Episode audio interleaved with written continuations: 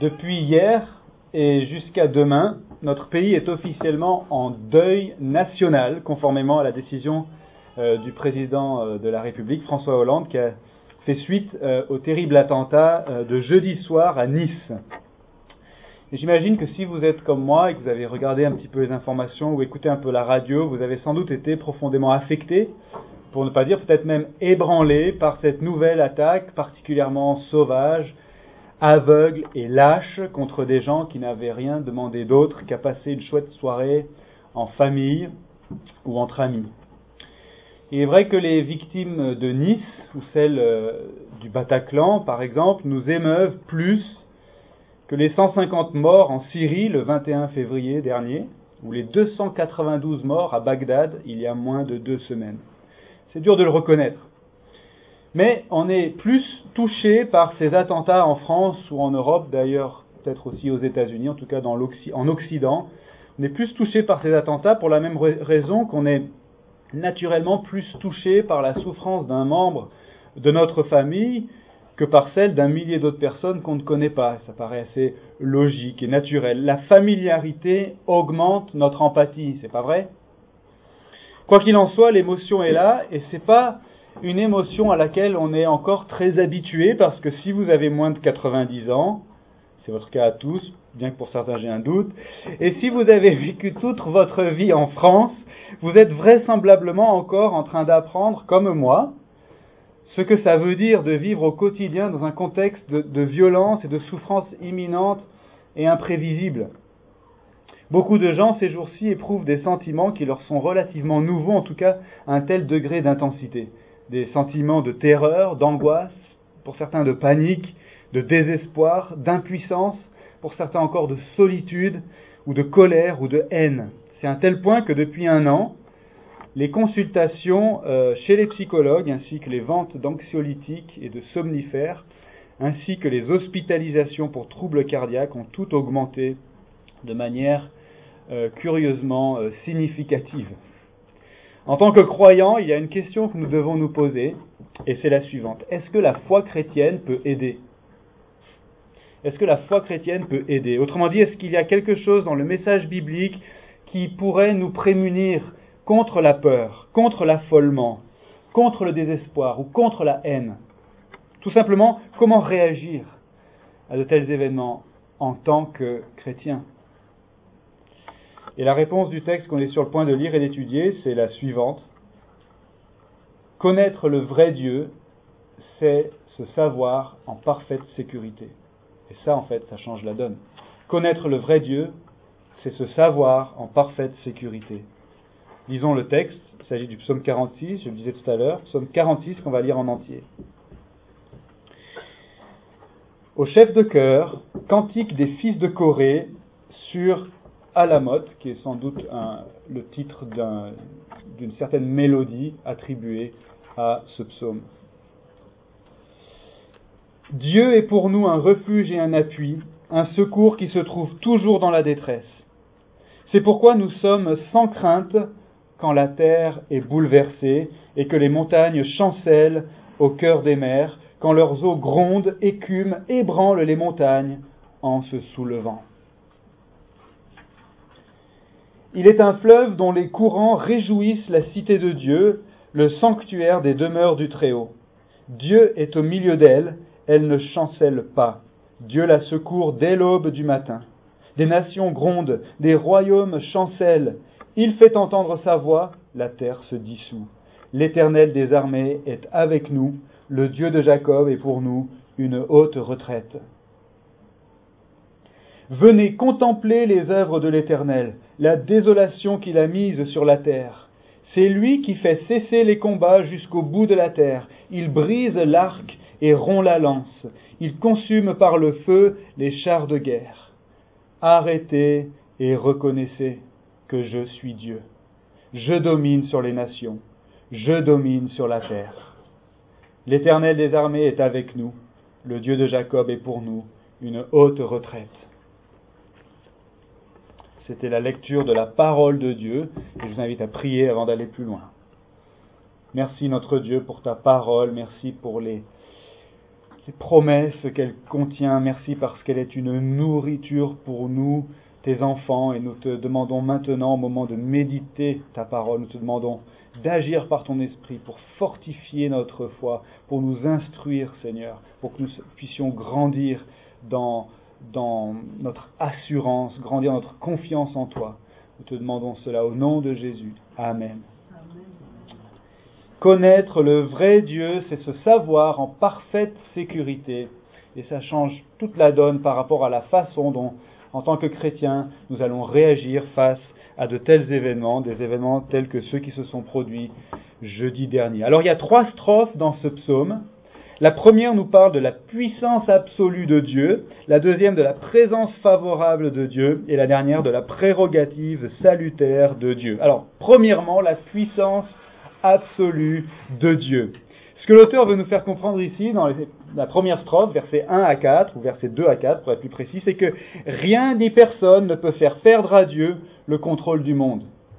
Rien ni personne ne peut faire perdre à Dieu le contrôle du monde. Le psalmiste parle de la confiance qu'il a en Dieu, malgré les catastrophes qu'il observe autour de lui.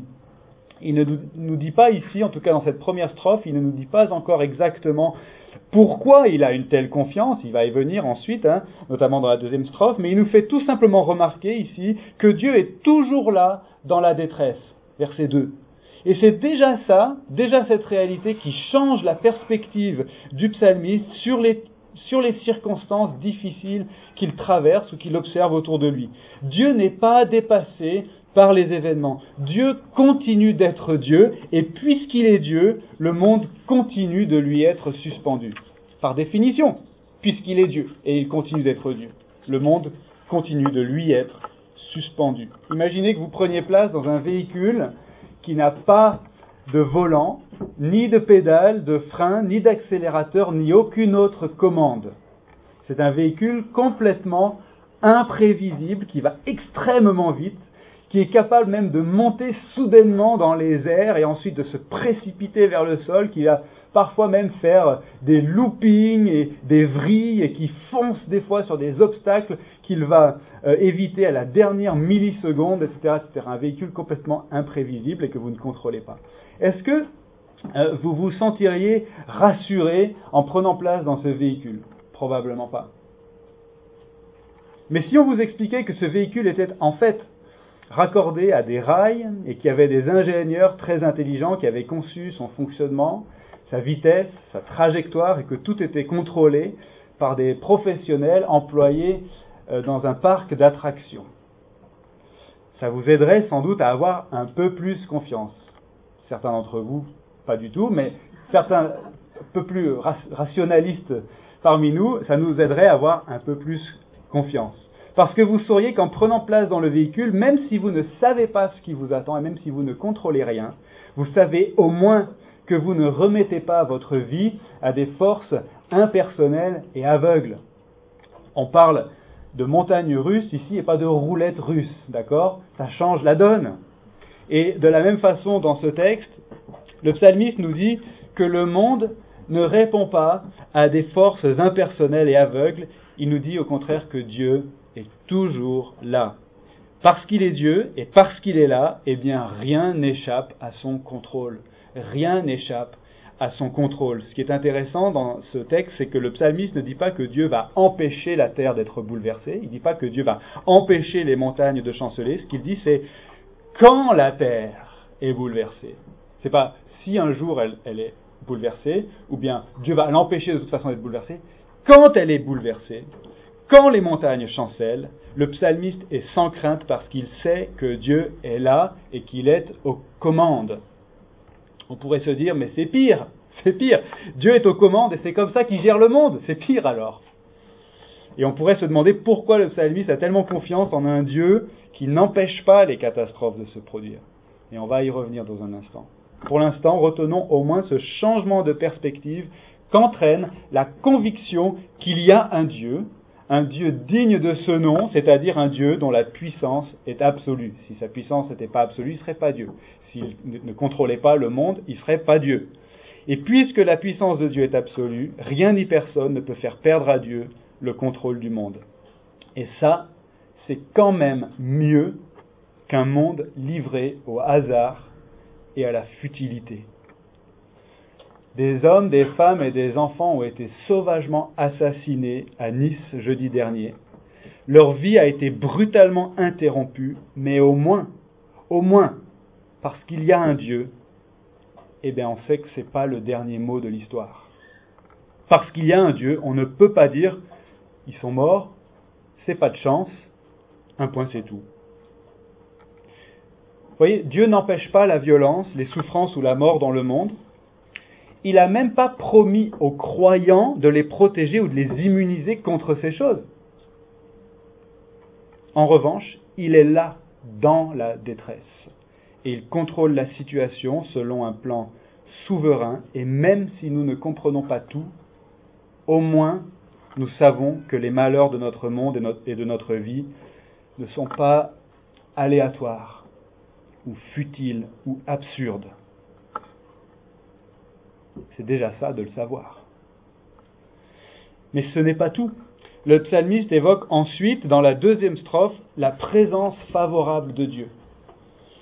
Et ce qui veut nous faire comprendre ici, cette fois au verset 5 à 8, c'est que Dieu a voulu se faire connaître aux hommes et se rendre propice à ceux qui lui font confiance. Dieu a voulu se faire connaître aux hommes et se rendre propice à ceux qui lui font confiance. Et dans cette deuxième strophe, on voit que le psalmiste porte son attention maintenant vers un lieu particulier, vers le temple de Dieu qui se trouve dans la cité de Dieu, c'est-à-dire à Jérusalem. Et ces choses lui rappellent que Dieu a établi une relation avec des gens qu'il appelle son peuple. Ces choses lui rappellent que Dieu est présent au milieu de son peuple et qu'il est favorable à son peuple, malgré l'instabilité du monde qui l'entoure. Autrement dit, non seulement il y a un Dieu qui gouverne l'univers, mais en plus ce Dieu est intervenu dans le monde pour que les hommes puissent le connaître et entrer ainsi au bénéfice de sa puissance, de sa puissance divine, de sa puissance absolue. Le psalmiste pointe ici ce qu'on appelle l'alliance de grâce, une alliance établie par Dieu avec les hommes en vertu de laquelle Dieu a promis de se rendre propice à tous les êtres humains qui lui font confiance. Et cette promesse que Dieu a faite et qu'il a entérinée par une alliance, c'est-à-dire par un contrat, euh, on va dire, formel avec, les hommes, euh, cette promesse, elle a été, euh, attestée dans l'histoire par des, signes, des, des, choses que Dieu a établies pour justement confirmer ses promesses. Et le temple à Jérusalem était une de ces choses, par exemple.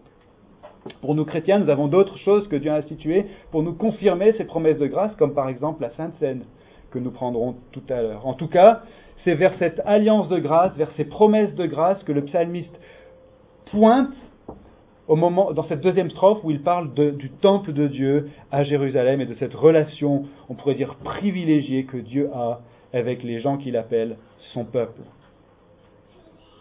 On n'a pas de mal à imaginer que si on est convaincu qu'on a une relation privilégiée avec un Dieu tout-puissant qui nous est favorable, ça change beaucoup de choses, n'est-ce pas? À la façon dont on va considérer l'instabilité du monde et même l'instabilité de notre propre vie. Imaginez que vous soyez un jeune enfant et que vous devez faire un voyage très dangereux. Alors heureusement, vous pouvez vous faire accompagner d'un adulte. Mais quel adulte allez-vous choisir? L'adulte de votre choix. Mais quel adulte allez-vous choisir? Beaucoup d'enfants, s'ils connaissent leur père et s'ils ont une bonne relation avec lui, vont choisir leur père pour les accompagner sur un tel voyage plutôt qu'un inconnu. Ça paraît évident. Pourquoi? Parce que beaucoup d'enfants savent que leur père, en cas de danger, n'hésiterait pas une seconde à s'interposer même au péril de sa propre vie pour protéger son enfant ou pour secourir son enfant, n'est-ce pas? S'il y a des papas dans la salle, je pense que vous serez d'accord avec ça. Pas plus tard qu'hier, un père s'est jeté au secours de sa fille de 12 ans qui était tombée dans un ravin dans le massif de l'Égoile, dans le Gard, pendant une, randonnée en famille là-bas. J'ai vu ça dans les faits divers sur Yahoo. Le père est mort. Sa fille a survécu. En situation de danger, c'est rassurant d'être accompagné euh, par, par ce type de personne, n'est-ce pas?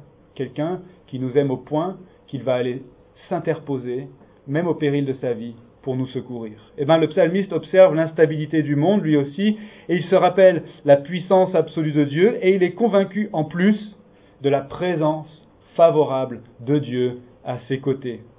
Cette conviction s'appuie sur la parole de Dieu, hein, euh, qui contient les promesses de Dieu, elle s'appuie aussi sur les actes de Dieu dans l'histoire. Et à notre tour, si nous faisons confiance à Dieu, c'est-à-dire au vrai Dieu, au Dieu de la Bible, nous pouvons être sûrs de sa présence favorable à nos côtés à tout instant. Nous pouvons être sûrs, écoutez bien, sûrs que quoi qu'il arrive dans le monde ou dans notre vie, malgré l'instabilité politique, malgré la violence sauvage d'un déséquilibré ou d'un terroriste, même si nous devions perdre un proche, souffrir nous-mêmes ou mourir, Dieu nous est propice et il ne nous abandonnera jamais. Comment peut-on en être sûr? Eh bien, Dieu a prouvé ses intentions à notre égard en s'approchant de nous par Jésus-Christ et effectivement en s'interposant au péril de sa propre vie pour secourir les croyants. Nous étions en proie au mal et à la mort, et surtout en proie au mal qui est dans notre propre cœur, et Jésus est venu à notre secours. Il s'est, pour ainsi dire, jeté à notre secours en acceptant de mourir à notre place sur la croix pour que nous puissions survivre à notre propre péché et être réconciliés avec Dieu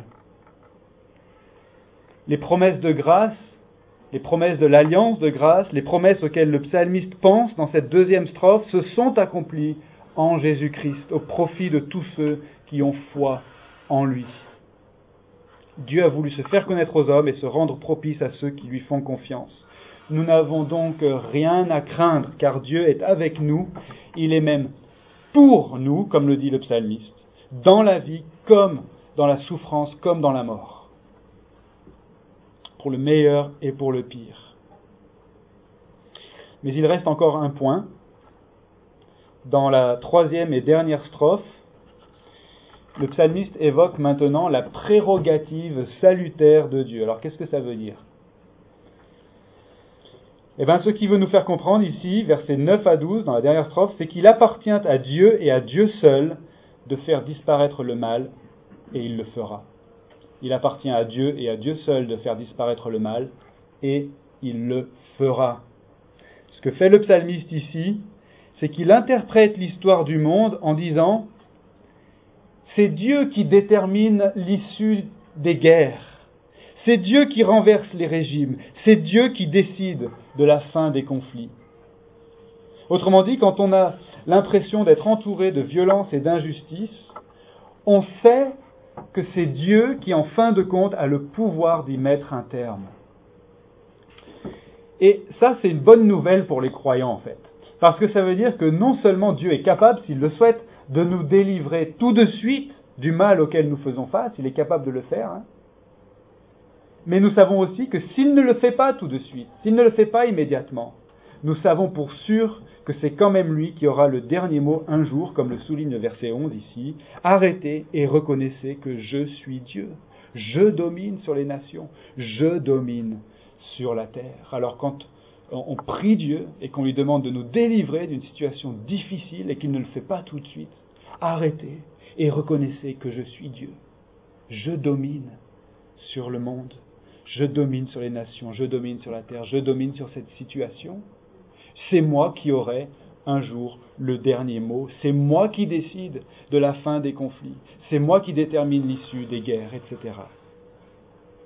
Étant donné que Dieu contrôle le monde souverainement, et étant donné que ce Dieu est propice à ceux qui lui font confiance, eh bien, c'est extrêmement rassurant de savoir que ce Dieu a aussi le pouvoir de mettre fin définitivement à toute injustice et de savoir, non seulement qu'il a le pouvoir de le faire, mais qu'il le fera. Il le fera.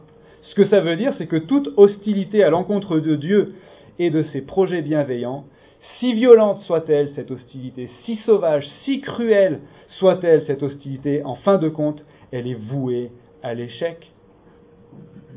C'est comme jouer au baby-foot contre Nicolas. Vous marquez un but, puis deux, puis trois, et vous vous dites que vous avez peut-être une chance de gagner. Mais en réalité, il a le pouvoir de marquer dix buts d'affilée en l'espace de quelques minutes, et il le fera. Ou bien c'est comme construire un château de sable sur la plage, sans se rendre compte que c'est la marée basse. On peut y mettre beaucoup d'efforts, beaucoup de raffinement, mais c'est quand même voué à l'échec et on finira à un moment donné par s'en rendre compte. D'ailleurs, Jésus a employé une analogie similaire en parlant de ceux qui construisent leur maison sur le sable, par opposition à ceux qui la construisent sur le roc. Les deux maisons sont vraisemblablement euh, très semblables, mais il y en a une qui ne tient pas au jour du jugement. Ce que le psalmiste veut nous faire comprendre, c'est que si nous sommes croyants, nous sommes dans le camp de celui qui a cette prérogative salutaire, c'est-à-dire de celui qui seul est capable de vaincre définitivement le mal et de réduire à néant les projets de ses ennemis. Nous sommes dans le camp de celui qui domine sur le monde comme Nicolas domine au baby-foot et comme la marée domine sur la plage.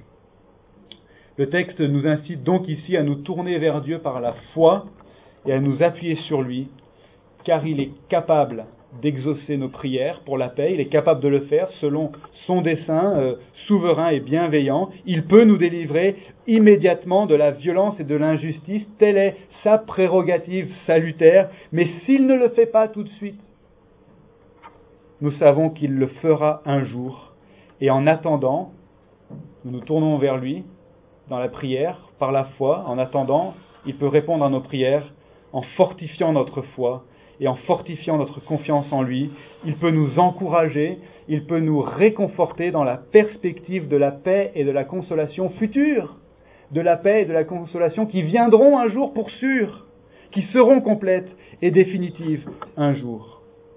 Il appartient à Dieu et à Dieu seul de faire disparaître le mal, et il le fera. Ce triomphe ultime de Dieu sur le mal est inéluctable. Inéluctable. Nous le savons parce que Jésus est ressuscité. Par sa résurrection, Jésus a scellé la défaite du mal et de la mort. Un jour, le triomphe de Dieu, euh, Dieu et la défaite du mal seront pleinement manifestés. C'est ce qu'on appelle traditionnellement le jour du jugement dernier, le jour de la fin du monde, si vous préférez, lorsque Dieu corrigera toute injustice, consolera toute souffrance et purgera sa création de tout mal une fois pour toutes. Et tous les croyants ce jour-là ressusciteront glorieux pour habiter éternellement avec Dieu sur cette terre renouvelée. Et notre, intelligence sera éclairée d'une manière dont elle n'aura jamais été éclairée auparavant. Et nous comprendrons enfin, mieux en tout cas, pourquoi Dieu a permis certaines choses dans notre histoire. Pourquoi il a permis que le monde parfois soit livré à de telles souffrances, à de telles catastrophes. Et pourquoi notre propre vie parfois aura semblé euh, être en proie aussi euh, au mal. Comme le dit l'apôtre Jean dans l'avant-dernier chapitre de toute la Bible. Dieu essuiera toute larme de leurs yeux. Il s'agit des croyants, des yeux des croyants. La mort ne sera plus, et il n'y aura plus ni deuil, ni cri, ni douleur, car les premières choses ont disparu. Il n'y aura plus ni deuil, ni cri, ni douleur, mais actuellement nous sommes dans le deuil. Trois jours de deuil national. Et beaucoup de gens sont désemparés face à cette violence sauvage et aveugle qui maintenant semble toucher notre pays régulièrement. Et les gens ressentent de la peur pour certains, de l'angoisse, du désespoir, de l'impuissance, de la solitude ou de la haine. Et on se demandait en introduction, mais est-ce que la foi chrétienne peut aider? Comment réagir? En tant que chrétien Eh bien, j'espère que vous voyez pourquoi je disais que la réponse de ce texte en particulier était la suivante. Connaître le vrai Dieu, c'est se savoir en parfaite sécurité. Et ça, ça change complètement la donne. En raison de la puissance absolue de Dieu, à qui rien ni personne ne peut faire perdre le contrôle du monde. En raison de la présence favorable de Dieu, qui a voulu se faire connaître aux hommes et se rendre propice à ceux qui lui font confiance et enfin en raison de la prérogative salutaire de Dieu, à qui il appartient et à lui seul de faire disparaître le mal, et il le fera.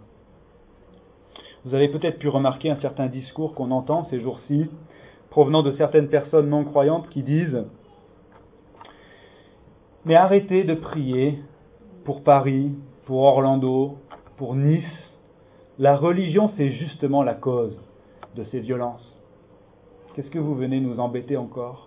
Avec vos prières La semaine dernière, avant donc l'attentat de Nice, j'ai demandé à un jeune homme athée quelle réponse il avait à apporter en tant qu'athée, justement, aux familles victimes de terrorisme ou de catastrophes semblables. Et il m'a dit qu'il était capable de leur manifester sa compassion, qu'il voulait promouvoir politiquement la paix, mais qu'il ne pensait pas qu'une réponse à cette souffrance était nécessaire. Il fallait simplement accepter que la vie était ainsi faite. Et ça, c'est toujours mieux que de se laisser leurrer par la religion. Le problème, en effet, c'est qu'il y a un certain nombre de fausses religions, des religions mensongères, comme l'hindouisme, le bouddhisme, l'islam, l'occultisme, le consumérisme, le showbiz, le football, etc. Et ni ces fausses religions, ni l'athéisme ne sont susceptibles d'apporter une réponse satisfaisante aux souffrances et aux émotions suscitées par ce qui s'est passé à Nice jeudi dernier, par exemple. Ce qu'il nous faut, en fait, ce n'est pas moins de religion, ce qu'il nous faut, c'est plus de la vraie religion au sens étymologique du terme, c'est-à-dire le fait de connaître le vrai Dieu, d'être relié à lui et d'avoir sa faveur. Et ces jours-ci, si vous regardez autour de vous, si vous écoutez un peu les témoignages des gens interviewés à la télé et à la radio, beaucoup de gens sont confrontés à la fragilité de la vie et se posent des questions qui ne se sont peut-être jamais posées avant. Peut-être vos voisins, vos collègues, des membres de votre famille se posent ces questions ces jours-ci. Quel est le sens de ma vie? Y a-t-il autre chose que le monde matériel? Est-il possible d'avoir une espérance qui soit plus forte que la mort? Or, je voudrais le dire très solennellement autant pour vous que pour ceux qui pourraient écouter euh, sur Internet l'enregistrement de cette prédication.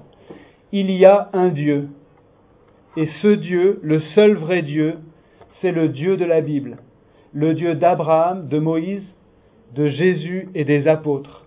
C'est un Dieu qui s'est approché de nous par Jésus-Christ, qui se laisse rencontrer, qui se fait connaître personnellement.